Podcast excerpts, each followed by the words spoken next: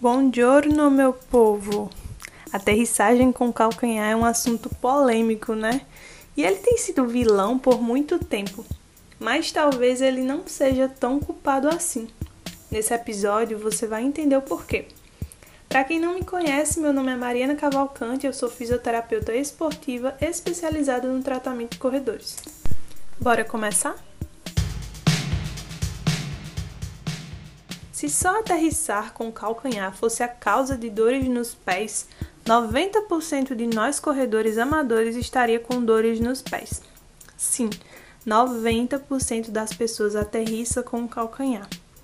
Essa característica em si não é a causa direta de lesões, mas pode ser um agravante, principalmente quando você está no período de crise, com mais dor, sensibilidade e inchaço.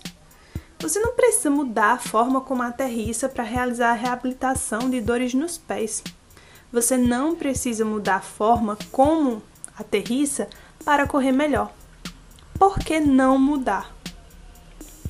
Porque você vai colocar muita energia sua em algo que comprovadamente até agora não previne lesão e nem trata lesão.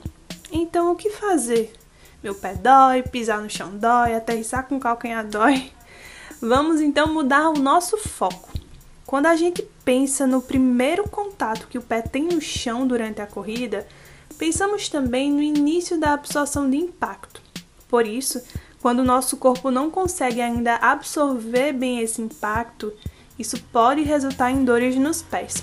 E sabe qual é uma das características dos corredores que menos se lesionam? Todo o membro inferior do pé até o quadril funciona como uma mola. Mas eles não ficam pensando em fazer isso durante o treino de corrida.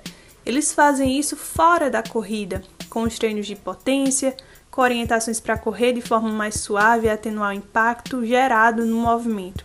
Eles treinam durante o treino de força.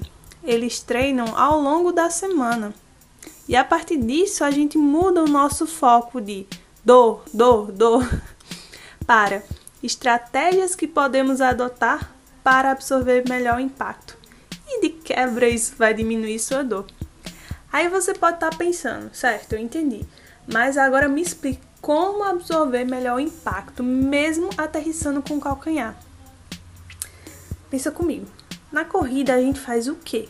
Amortece, aterrissa. Então a melhor forma de trabalhar isso é com saltos. Então você vai fazer o seguinte: filma você saltando em uma perna só, tipo Saci Pererê.